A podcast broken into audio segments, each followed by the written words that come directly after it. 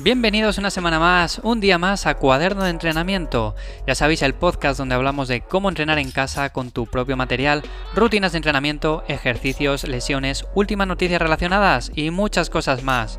Bueno, ya estamos aquí una semana más en el podcast. Os recuerdo a todos vosotros que aparte de estos podcasts que podéis seguir principalmente desde Evox, eh, Apple Podcasts o Spotify, me podéis seguir en Twitter o Instagram en arroba complementando toda esta información.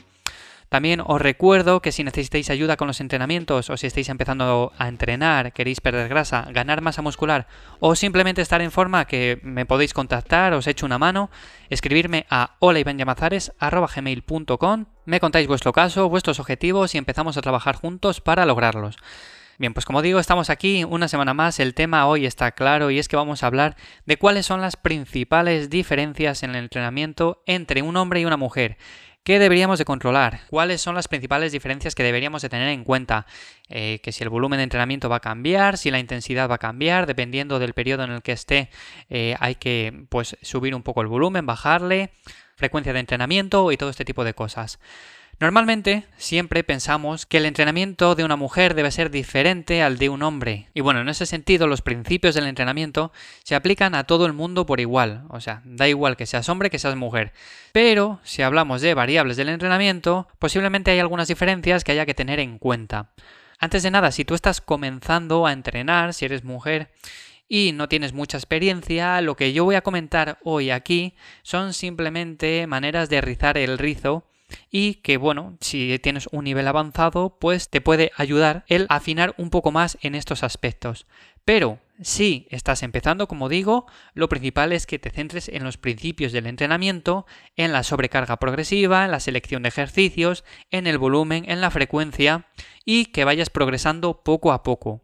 ¿Y por qué digo esto? Bueno, principalmente porque si te centras en estos aspectos y estás empezando a entrenar, posiblemente pues te satures de la cantidad de cosas que crees que hay que controlar y en realidad no debes de controlar. Simplemente, como digo, es una manera de rizar un poco más el rizo y de avanzar un poco más allá si estás en un nivel muy avanzado ya, por así decirlo.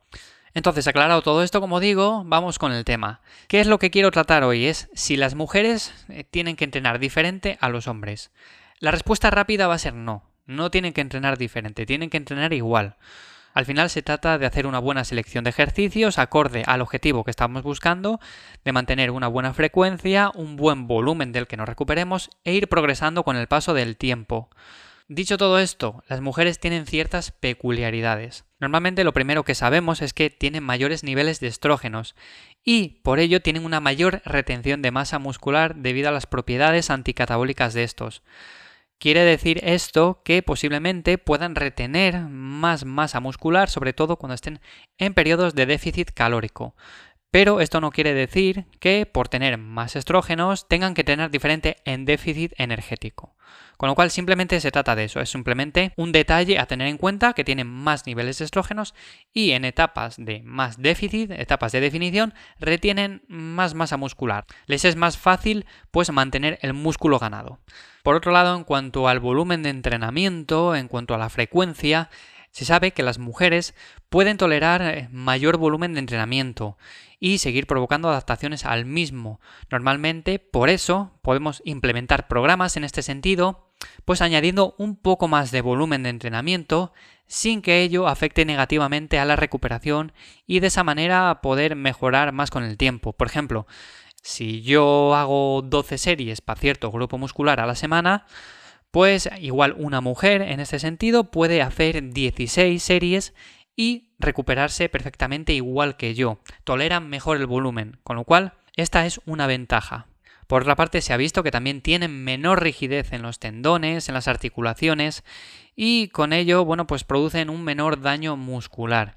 Como digo, tiene que ver también con lo anterior. Al provocar menos daño muscular podemos añadir más volumen y esto en ciertos casos pues es una ventaja. Por otra parte, en cuanto a los macronutrientes que oxidan durante el entrenamiento, también hay diferencias significativas. Las mujeres oxidan por lo general más ácidos grasos y menos glucosa durante el entrenamiento. Nosotros al contrario oxidamos más glucosa, con lo cual quizás una dieta un poco más alta en grasa y moderada en hidratos de carbono sea más recomendable en ese sentido. Pero bueno, eso depende de cada persona y habría que ver cada caso también. Esto es como norma general. ¿Esto en qué se traduce? Pues se traduce también en lo que comentaba anteriormente, en una mejor capacidad de las mujeres para tolerar grandes volúmenes de trabajo. Volvemos al volumen. Pueden tolerar más volumen sin perjudicar la recuperación y progresando perfectamente bien. Una de las razones que se encuentran detrás de esto es la mayor presencia de ácidos grasos intramusculares en mujeres, posiblemente. Y relacionado con lo que comentábamos antes sobre los efectos anticatabólicos de los estrógenos, también nos dan menos aminoácidos, con lo cual les permite soportar mejor el estrés metabólico y se pueden beneficiar incluso de necesitar series con repeticiones más largas.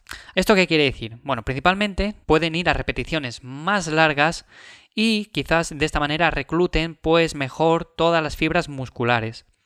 No por ello quiere decir que tengan que entrenar todos los ejercicios en rangos de 10 a 20 repeticiones, incluso más. No, pueden beneficiarse de entrenamientos a bajas repeticiones y a altas repeticiones, pero se pueden beneficiar de series más largas, sobre todo, como digo, para producir un reclutamiento completo de las fibras musculares. Lo mejor en este caso, combinar ambos modelos. Al final, esto es igual en hombres que en mujeres. Combinar bajas repeticiones, altas repeticiones y tener lo mejor de ambos mundos. Y por último, y el último tip que quiero dar en cuanto a las diferencias en el entrenamiento de hombres y mujeres, es que según las fases del ciclo menstrual en la que se encuentre la mujer, podemos adaptar el entrenamiento. Esto puede provocar diferentes respuestas tanto a nivel de adaptación al entrenamiento como a nivel metabólico. Por ejemplo, en la fase folicular, existe una gran sensibilidad a la insulina, lo que mejora la tolerancia de las mujeres al consumo de carbohidratos. Por lo tanto, en esta fase, donde como digo existe una gran sensibilidad insulínica, pues puede ser una buena idea entrenar con intensidades en torno al 80 del RM, que son intensidades bastante altas y deberíamos de aprovecharlo en este sentido. Por otra parte, durante la fase lútea sucede todo lo contrario. Por lo tanto, en este aspecto se recomienda disminuir el volumen y el carácter de esfuerzo del entrenamiento, debido a una menor tolerancia a la fatiga. Son pequeñas diferencias que, bueno, si tienes un nivel avanzado, como digo y repito, pues te pueden venir bien para ir modificando el entrenamiento, pero deberías de ser una persona ya avanzada, deberías de controlar bastante las variables y deberías de saber muy bien modificar estos aspectos. Como veis, al final son simples detalles, son cosas que realmente simplemente sirven para ir un poquito más allá, un paso más allá. Pero si tú eres una persona que está empezando, que le gusta esto de entrenar, que no tiene mucha idea, que está siguiendo los pasos que le indica su entrenador, o que estás, eh, bueno, aprendiendo por tu cuenta, implementando un programa de entrenamiento con dieta y demás, no te centres en estos pequeños detalles, porque al final te vas a perder en cosas que no te van a dar resultados. Con lo cual, esto déjalo para más adelante, déjalo para cuando lleves años entrenando, cuando tengas ya muchísima experiencia y posiblemente en ese sentido te pueda ayudar o quizás pues sigas entrenando como has entrenado toda la vida y no te haga nunca falta. Porque al final, como digo siempre, nosotros, la mayor parte de personas, somos gente que entrenamos pues para mantenernos sanos, activos, con un buen físico, etcétera, pero que no lo llevamos al ámbito competitivo, que no somos profesionales y por lo tanto no hace falta controlar tanto, tanto al milímetro todas estas variables.